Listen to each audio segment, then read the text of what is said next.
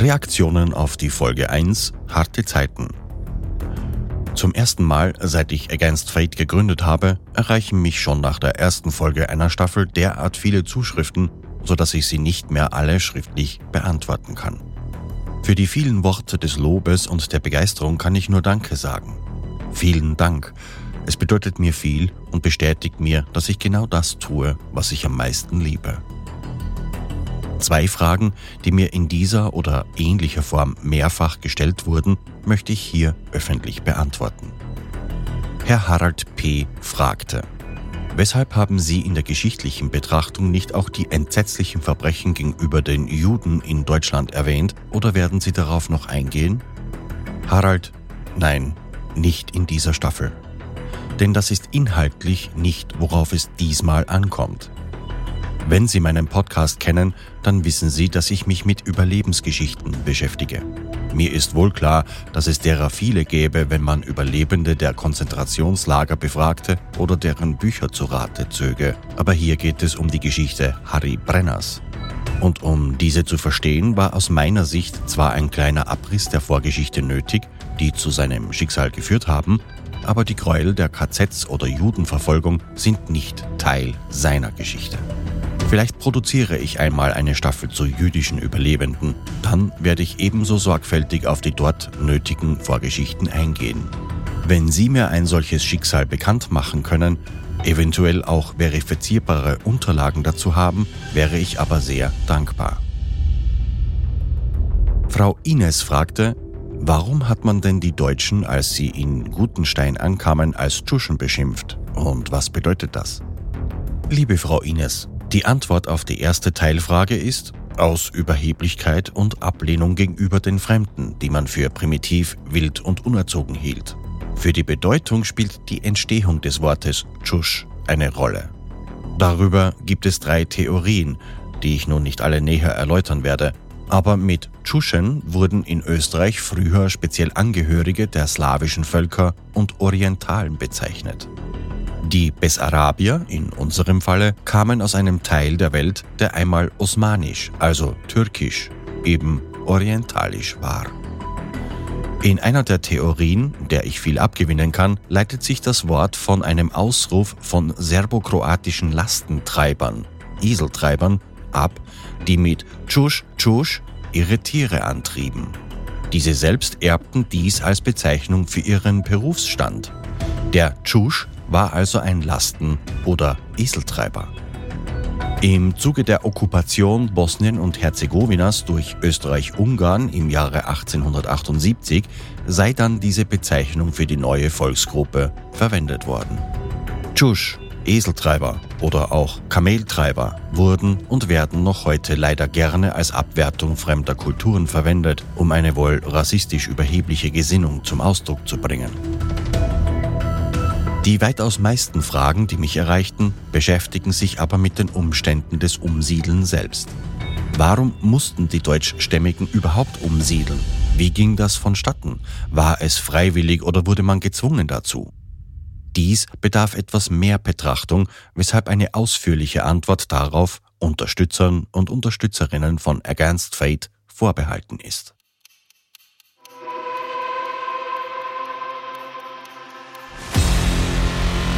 Wenn etwas schief geht, geht es meist schnell und ohne Vorwarnung. In wenigen Augenblicken kann ein Leben am seidenen Faden hängen. Ich bin Thomas Speck und dies ist Against Fate, der True Survival Podcast. Wöchentlich präsentiere ich hier die unglaublichsten und spannendsten Überlebensberichte der Welt. Du hörst Fremde Heimat Folge 2 der Serie Heim ins Reich, ein Stück Kindheit von Harry Brenner.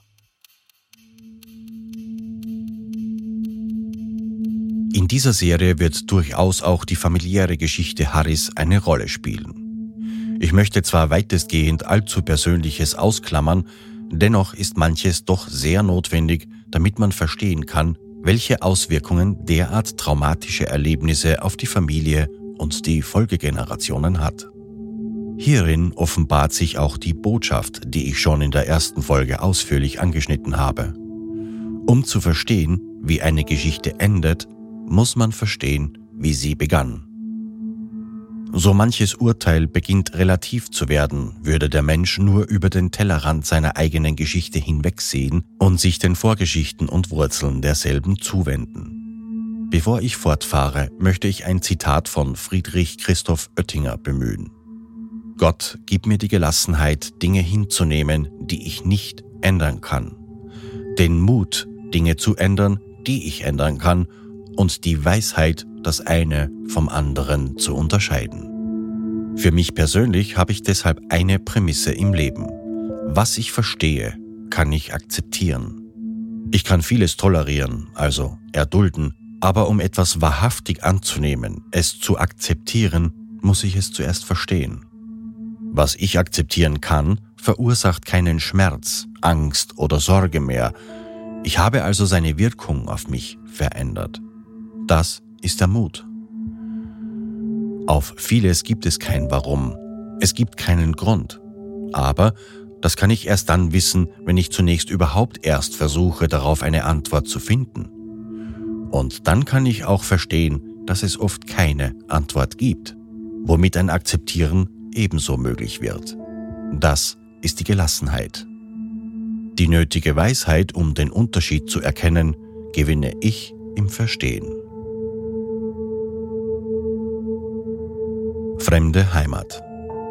Guttenstein war und ist auch heute noch ein schöner, verträumter Ort, umgeben von dicht bewaldeten Bergen.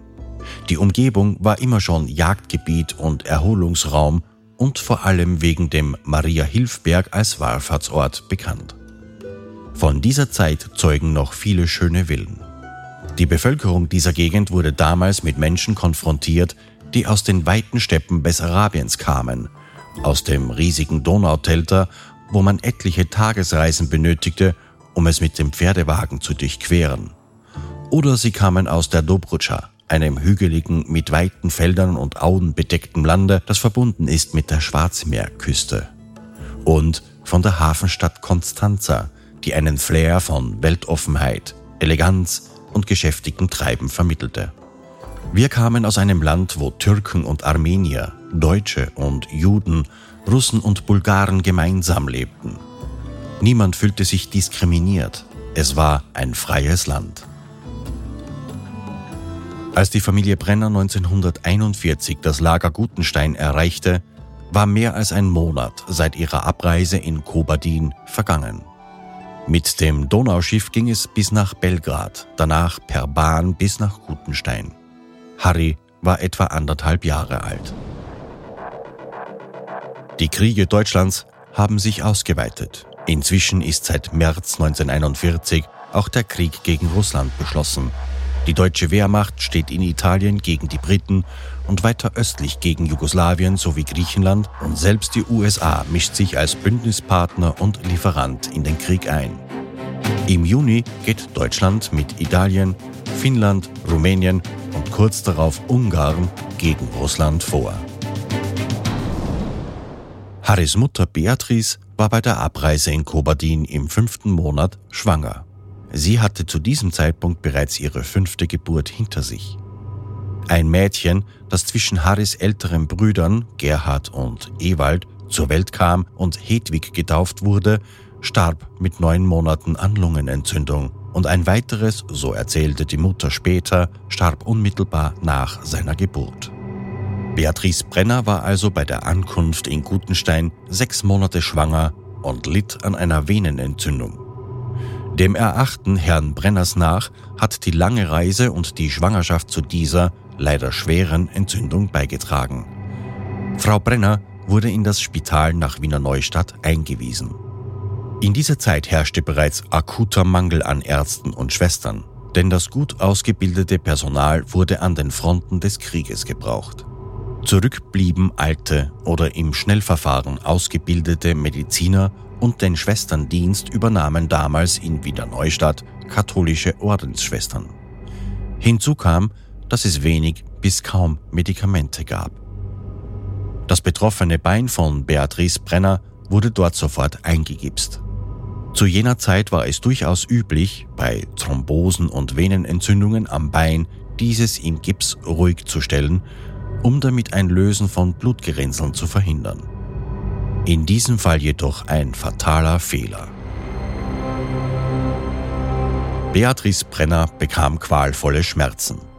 Sie bat viele Male die Ärzte und Glaubensschwestern, ihr den Gips zu entfernen, denn sie hielt diese grausamen Schmerzen kaum noch aus. Eine der Ordensdamen tadelte sie. Jammern Sie nicht. Die Soldaten an der Front müssen viel Schlimmeres aushalten. Beatrice Martyrium sollte vier Wochen dauern. Endlich entfernte man ihr den Gips, doch es war zu spät. Der Fuß war schwarz und abgestorben. Der zuständige Arzt beschloss als erstes, die Schwangerschaft zu unterbrechen und ihr das bereits sieben Monate alte Kind zu nehmen. Danach wurde das linke Bein unterhalb des Knies amputiert. Kannst du dir vorstellen, wie Frau Brenner sich gefühlt haben muss? Ohnehin schon psychisch angeschlagen wegen der verlorenen Kindheit und einer Ehe mit einem Mann, der ihr nicht die Liebe geben konnte, die sie sich ersehnte. Sie musste ihre Heimat, ihre Freunde aufgeben und fand sich wieder in einem Land, in dem man sie nicht mochte und bei Ärzten, die ihr nicht glaubten und letztlich auch noch des Kindes und ihres linken Beines beraubten. Was das mit ihr getan hat, sollte ihren weiteren Weg im Leben maßgeblich bestimmen. Harry Brenner schreibt, Rückblickend bin ich der Meinung, dass Mutter weder einen gesunden Mutterinstinkt besaß, noch Kenntnisse darüber, wie man Kinder großzieht. Das führte dazu, dass von sieben Geburten nur vier Kinder überlebten. Anmerkung, Schwester Gelinde war zu dem Zeitpunkt, um den unsere Geschichte sich gerade bewegt, noch nicht geboren. Die anderen Kinder starben an Lungenentzündung oder Unterernährung, mit Ausnahme des einen, das er während der Amputation entfernt werden musste. Aussagen meines Vaters später bestätigten diese Meinung noch. Meine beiden älteren Brüder hatten das Glück, dass sie unter der Obhut unserer Großeltern väterlicherseits ihre Krisenjahre gut überstanden wogegen mein eigenes Leben bereits in der achten Lebenswoche am seidenen Faden hing. Zu dieser Zeit in Kobadin war mein Vater oft tagelang unterwegs, um Geld zu verdienen. Nur durch Zufall kam er an diesem Abend nach Hause und fand mich todkrank im Bette liegend. Er wickelte meinen reglosen Körper in eine Decke und rannte mit mir ans Ortsende, wo ein jüdischer Arzt seine Praxis hatte. Nachdem der mich untersucht hatte, sagte er, Brenner, Dein Büble ist todkrank. Es hat Lungenentzündung. Überlebt es diese Nacht, bleibt dein Büble am Leben. Er zog eine rote Spritze auf, initiierte sie und beobachtete mich eine kurze Weile. Dann schickte er uns nach Hause. Warum meine Mutter diesen Arzt nicht schon früher aufgesucht hat, lässt sich von mir nur so vermuten. In den armen Verhältnissen, in denen sie aufwuchs, konnte man sich einen Arztbesuch kaum leisten. Staatliche Krankenkassen gab es nicht. Die wenigen Ärzte, die weit verstreut in den ländlichen Gebieten ordinierten, verlangten dementsprechend hohe Honorare. So blieb den Armen nur, sich mit mittelalterlichen Methoden zu behandeln, alte Frauen oder Hebammen zu Rate zu ziehen. Diese Gewohnheit und auch ihre Abneigung gegen Ärzte, die darauf beruhte, dass die Arztkosten für ihren kranken Vater das gesamte Vermögen der Familie verschlang und sie verarmen ließ, ohne dass dessen Leben gerettet werden konnte, waren wohl die Gründe dafür, dass sie mich krank im Bette liegen ließ, es der Natur überließ, ob ich gesund werde oder nicht.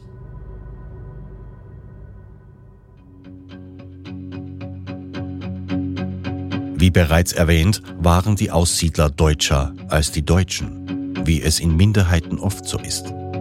Damit ist gemeint, dass unter den Deutschstämmigen das Deutschsein hochgehalten wurde.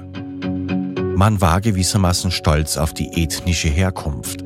Man war eben Deutscher. Ich denke bei diesen Worten auch an die Juden der früheren Tage, zum Beispiel an die ägyptischen Geschichten. Egal wie sehr man die Menschen dieses Volkes verfolgte, versklavte und ihrer Fähigkeiten wegen missbrauchte, immer glaubten sie an ihr Judentum, an ihr gelobtes Land ihrer Herkunft. Immer glaubten sie daran, das bessere Volk zu sein, für das ihr Herr und Gott einen besonderen Weg bereithielt. Das Deutschlandbild der Bessarabier war ähnlich verbrämt mit dem idealisierten Stolz und Glanz. Sie als Deutsche in fremden Landen waren in einer Welt, die rundherum zusammenbrach, noch immer ein freies Volk. Sie waren Deutsche.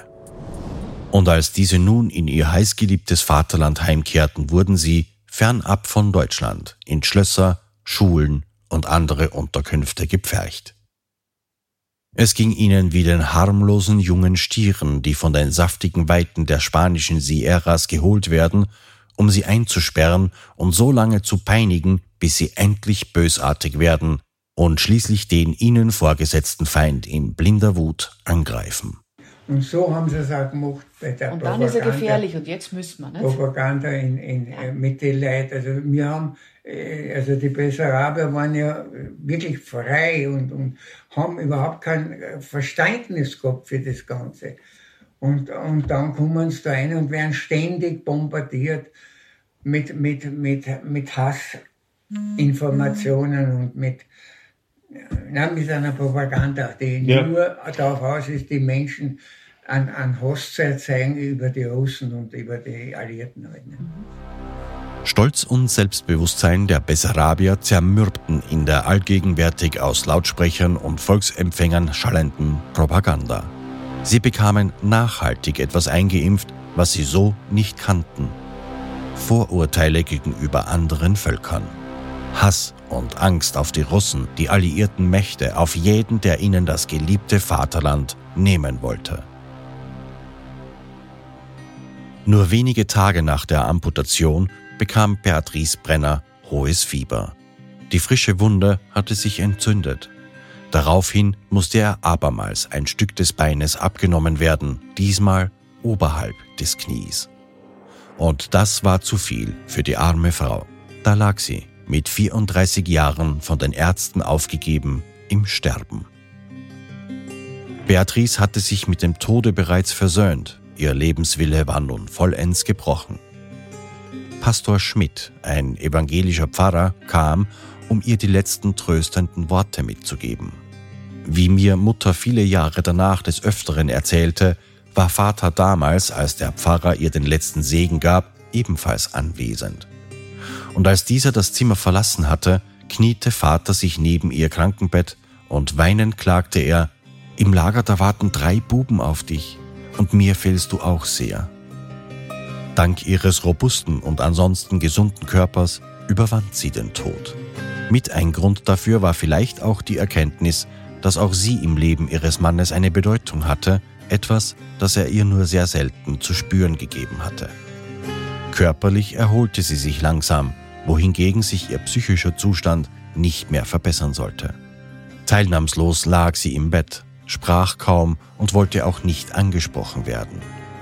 Nur Pastor Schmidt der sie allwöchentlich besuchte, öffnete sie ihre Seele. Ihm vertraute sie ihr vergangenes Leben, ihre Zukunftsängste und Sorgen an.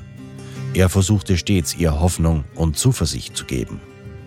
Doch das Schicksal hatte noch viel für sie geplant und der nächste Schlag ließ nicht lange auf sich warten. Die Ärzte sagten Frau Brenner, dass nach der letzten Operation der abgesägte Knochen zu weit aus dem Fleisch ragte und die Nervenstränge offen lagen. Um späteren Komplikationen vorzubeugen und auch weil in diesem Zustand das Tragen einer Prothese unmöglich wäre, rieten sie ihr zu einer erneuten Operation. Es muss Anfang der 1960er Jahre gewesen sein, als ich mich ein letztes Mal mit ihr über ihre leidvollen Erlebnisse unterhielt und ich sie fragte, wie sie denn auf die letzten Operationsvorschläge der Ärzte reagiert habe. Es war mir alles egal geworden. Todesangst hatte ich nicht mehr und ob der Stumpf nun noch kürzer werden sollte, berührte mich auch nicht mehr. Sie ließ sich darauf ein. Zum dritten Mal wurde ihr ein Stück des Beines abgenommen, wodurch der Stumpf nur noch 10 cm Länge hatte. Von dieser Operation erholte sie sich rascher als zuvor. Ihr Seelenzustand blieb aber trist.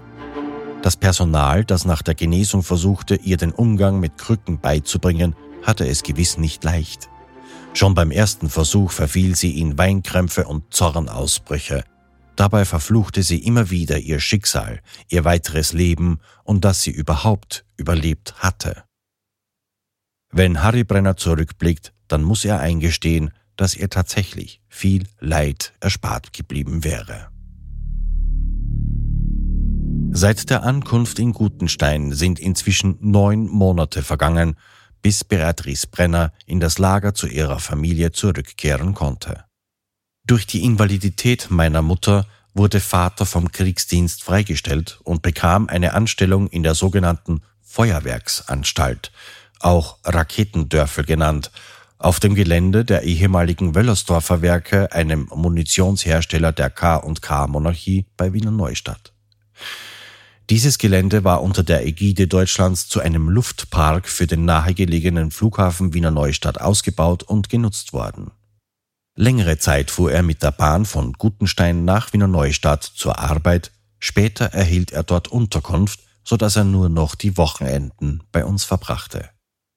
Und bei diesen Fahrten lernte er seine spätere Lebensgefährtin kennen, mit der er dann bis zu seinem Lebensende zusammen sein sollte.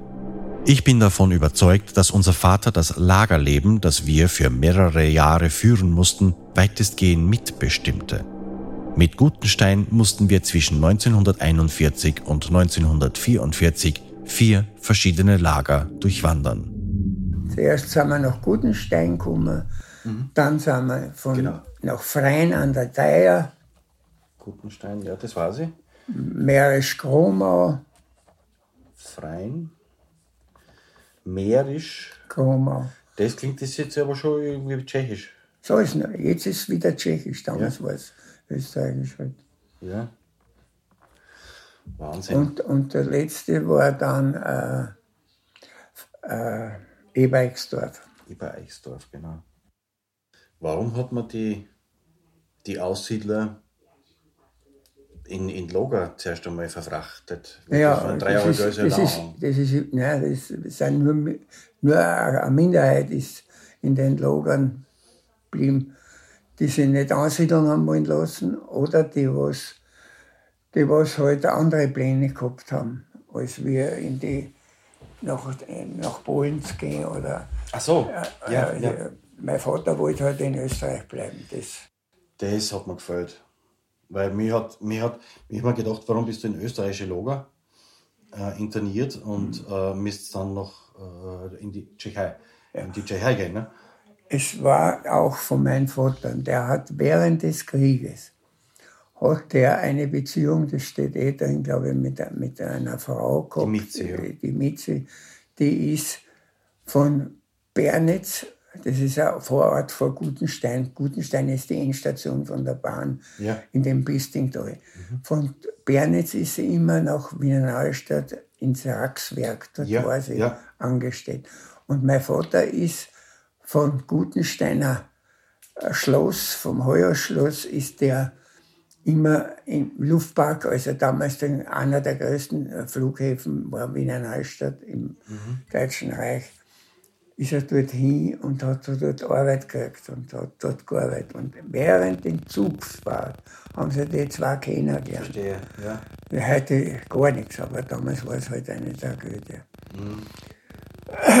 Und dort, sie ist dann, äh, sie ist dann äh, natürlich in Österreich und er wollte immer wieder die Möglichkeit haben, dass er nach Österreich kommt. Dass er sagen kann. Ja. Ja. Und daher, daher hat er sich immer dort versetzen lassen, auf ein Lager ja. stellen, wo, wo er die Möglichkeit hat, dass er wieder nach Bernitz kommen kann. Das waren die Zeit und die Begebnisse, die den weiteren Weg der Familie vorgeben sollte. Über das Verhältnis, das Gotthilf Brenner zu dieser Zeit langsam begann, wusste die Familie noch einige Jahre nicht Bescheid. Herr Brenner beschreibt das Lagerleben als elend.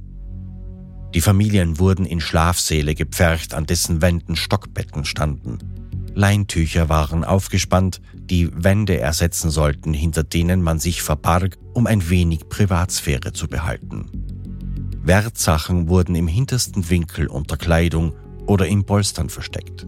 Man schlief auf mit Stroh gefüllten Matratzen, kaum mehr als ein Sack Die Luft war dick und es roch unangenehm abgestanden nach Schweiß und Küche.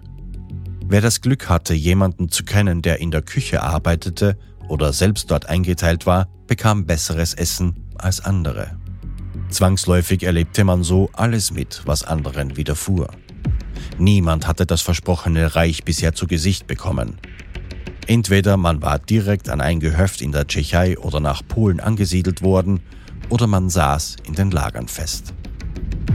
Nicht alle waren bereit, sich in der Tschechoslowakei oder Polen ansiedeln zu lassen. Es herrschte Krieg und so viele Dinge waren ungewiss.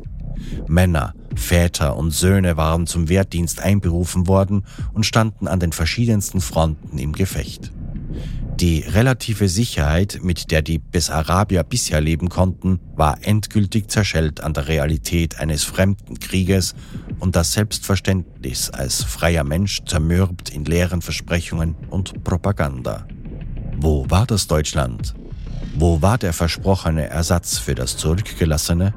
Nur die wenigsten wussten darüber Bescheid, woher die versprochenen Güter kamen dass in den Nazi-besetzten Gebieten Tschechen, Polen und Juden oft binnen Minuten grausam von ihrem Besitz vertrieben wurden, damit Deutsche dort ansiedeln konnten, das wussten die Brenners damals noch nicht.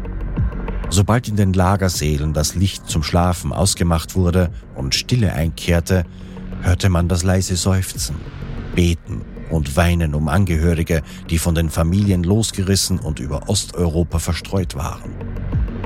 Es dauerte oft Monate, bis man den Aufenthaltsort von Eltern, Kindern und Geschwistern erfuhr. Die schrillen Schreie einer Mutter oder Frau, die die Todesnachricht ihres Sohnes oder Mannes erhielt, ließen bei allen anderen, die Angehörige an der Front hatten, Angst und Schrecken aufkommen. So manche der Frauen brach zusammen und wand sich in Weinkrämpfen. Das Entsetzen, die Angst und Sorge fraßen sich tief in diese Menschen hinein, die noch vor wenigen Monaten ihre eigene Ernte einfuhren, das eigene Vieh betreuten oder in ihren eigenen Werkstätten arbeiteten. Wie viele der anderen wusste auch Familie Brenner nicht, was als nächstes auf sie zukommen würde. Über seine Pläne ließ Gotthilf Brenner seine Frau und die Kinder im Dunkeln.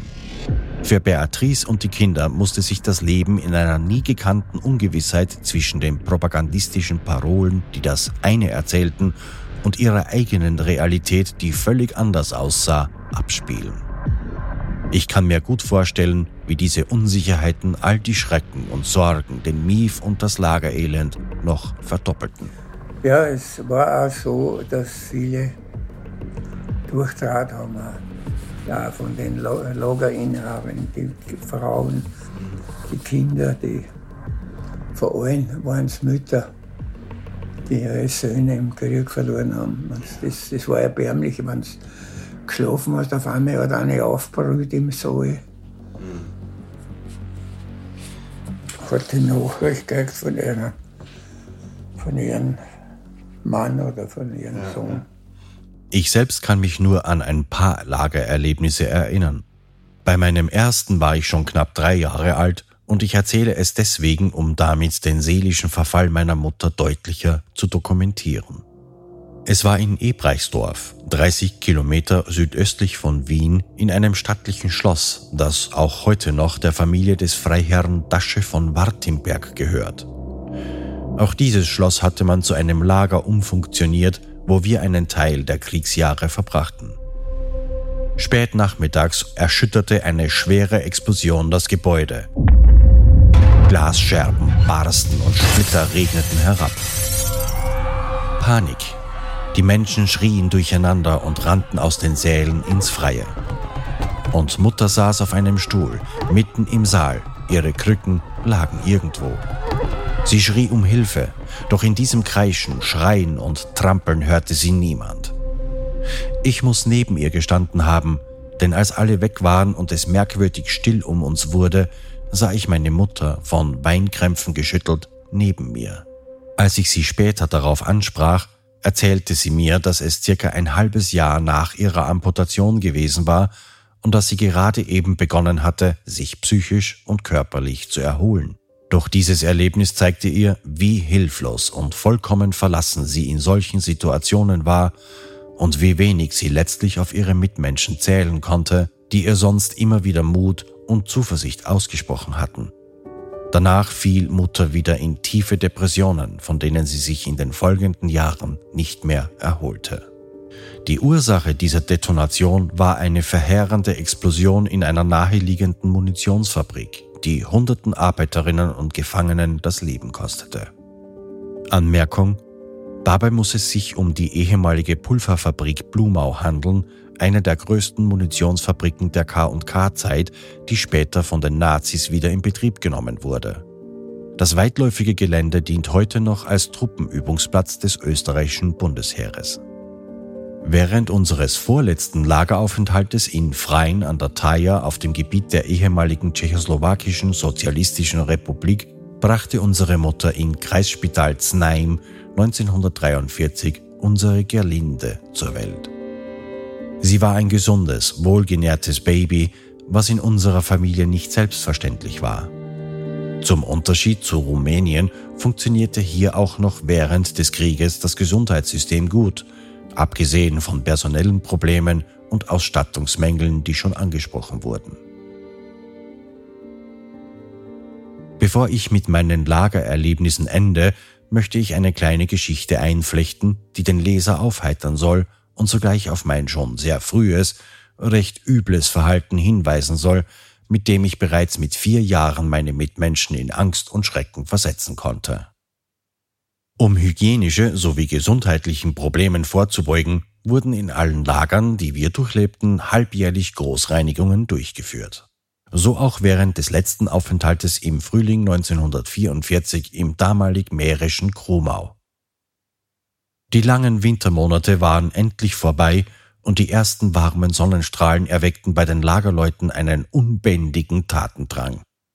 Frühmorgens begann man sämtliches Inventar nach draußen zu schleppen, um es fein säuberlich zu reinigen.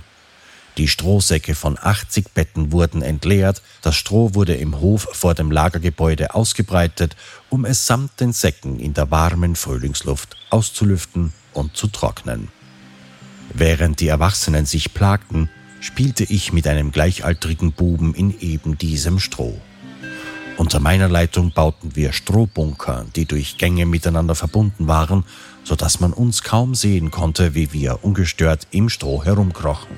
Mit der Zeit fand ich dies aber langweilig und ereignislos und versuchte meinen Kameraden davon zu überzeugen, dass es ja auch in den Unterkünften der Soldaten Feuerstellen gebe, damit sie sich aufwärmen konnten. Nachdem er einverstanden war, besorgte ich Streichhölzer und es dauerte nicht lange. Da brannte das Stroh lichterloh rund um uns. In Panik geraten liefen wir zum Glück in die richtige Richtung aus dem hochlodernden Strohfeuer und versteckten uns in einem verlassenen Ringofen, der sich in der Nähe befand. Solche riesigen Ringöfen mit mehreren Brennkammern wurden einst zum Brennen von Tonziegeln gebaut und waren deshalb im Inneren von Rauch und Ruß geschwärzt, wodurch kaum Licht hineindrang. Ängstlich erwarteten wir unser Schicksal. Die aufgebrachten Lagerbewohner suchten bereits nach den Urhebern.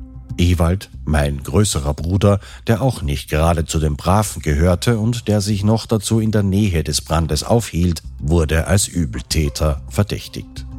Während ihn die Leute verhörten und er seine Unschuld nicht beweisen konnte, fiel ihm ein, dass er seinen kleinen Bruder, mich, im Stroh hatte spielen sehen.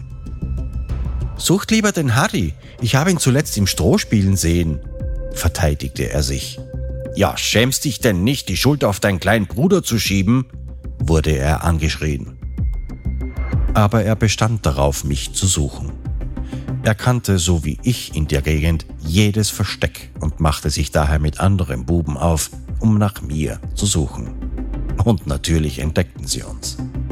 Da war es dann vorbei mit der Ungewissheit, was uns wohl blühen würde. Wir wurden vor unser Tribunal geführt. Weinend legte ich mein Geständnis ab, indem ich zugab, dass ich es war, der das Stroh angezündet hatte. Mittlerweile hatten sich noch mehr Menschen aus dem Lager bei uns eingefunden und um uns geschart. Vor deren Beschimpfungen und Drohungen bekam ich schreckliche Angst. Dem Kerle kehrt einmal fest der Arsch verdonnert. Diese Drohung war das Letzte, was ich hörte. Ewald packte mich am Arm und zerrte mich in das Gebäude, wo Mutter schon auf mich wartete. Und ihr Zorn entlud sich heftig an meinem Hinterteil, und ich musste den Rest des Tages als Strafe in meinem harten, strohlosen Bett verbringen. Dort weinte ich mich anständig aus und schlief dann endlich ein. Ewald hat bis heute seine herzliche Schadenfreude behalten, so auch, als wir uns viele Jahre danach über eben diese Geschichte unterhielten und er mir lachend schilderte, wie witzig und komisch er es damals fand, als sie uns in dem Ringofen entdeckten. Nachdem wir euch entdeckten, konnte ich und die anderen uns das Lachen gar nicht mehr verkneifen.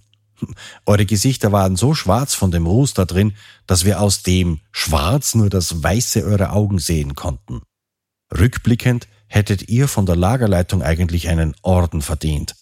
Denn als die Leutchen ihre neuen Strohsäcke auch noch mit frischem Stroh gefüllt bekamen und alles wieder seine Ordnung hatte, sah man in den Gesichtern der Menschen Zufriedenheit und auch Dankbarkeit. Der Krieg hatte in der Zwischenzeit seinen grausamen Gipfel erreicht.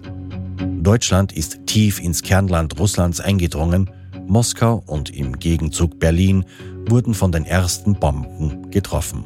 In der Schlacht um Kiew in der Ukraine gerieten 660.000 sowjetische Soldaten in deutsche Kriegsgefangenschaft. Die fast dreijährige Belagerung Leningrads forderte um eine Million sowjetische, meist zivile Hungertote und bei Massenerschießungen wurden mehr als 30.000 Juden aus Kiew systematisch hingerichtet. Der U-Boot-Krieg war auf seinem Höhepunkt.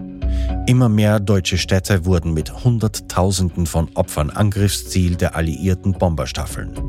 Nach und nach mussten deutsche Einheiten kapitulieren. Im Herbst 1944 wurde Paris zurückerobert und auch das Baltikum gelangte wieder zurück in die Hände der Sowjetunion. Die Sowjetunion trifft Vorbereitungen zum Vormarsch gegen Deutschland. Erste Städte fallen unter alliierte Kontrolle, an allen Seiten beginnt das Reich zu bröckeln. Ein Attentat auf Adolf Hitler scheiterte. Deutschland begann zu verlieren. Dennoch wusste kaum jemand zu Hause, der noch nicht mit dem Krieg wirklich in Berührung kam, viel davon. Nur das, was aus den allgegenwärtigen Lautsprechern und Volksempfängern schallte, Durchhalteparolen, das Ausrufen des totalen Krieges und Gräueltaten der Russen und Alliierten und Nachrichten über die heroischen Kämpfe der Deutschen bekam man zu hören. Nach dreieinhalb Jahren Lagerlebens wurden wir endlich in Gerspitz, einem Vorort von Brünn oder Brno in Tschechien, angesiedelt. Gerspitz glich damals einer Bauerngemeinde, die mit einer Straßenbahn mit Brünn verbunden war. Noch heute befindet sich oberhalb der Gemeinde der Friedhof der Brünner. Vermutlich gehörten wir zu den allerletzten Umsiedlern, die ihr neues Domizil zugewiesen bekamen. All unsere Verwandten lebten bereits ein bis zwei Jahre in Polen. Vater besuchte einige von ihnen, nachdem er nach langem Suchen ihre Aufenthaltsorte endlich erfahren hatte. Sie waren es, die uns darüber in Kenntnis setzen, dass die Menschen von den Deutschen brutal aus ihren Häusern und Gehöften vertrieben wurden, damit wir sie in Besitz nehmen konnten. Mir liegen Berichte vor, dass sogar die Hitlerjugend dazu eingespannt wurde, Menschen zu vertreiben. Einer Dame wurden von jugendlichen Nazis fünf Minuten Zeit gegeben, ihre Habseligkeiten zu backen. Dann wurde sie zusammen mit vielen anderen in Lastwagen und Bussen irgendwohin ins Feld gekarrt und dort stehen gelassen. Verglichen mit anderen Berichten dürften diese sogar noch Glück gehabt haben. Sehr oft endeten solche Vertreibungen vor einem Loch im Boden mit einem Erschießungskommando davor. Es ist eine entsetzliche Realität, zu welchen Grausamkeiten Nazisoldaten in fremden Ländern fähig waren. Dazu werde ich später mehr zu berichten haben. Der Familie Brenner sollten sieben Monate gewährt werden, in der sie so etwas wie ein Familienleben im Reich Deutschland erleben durften. Dann kam der Krieg auch zu ihnen.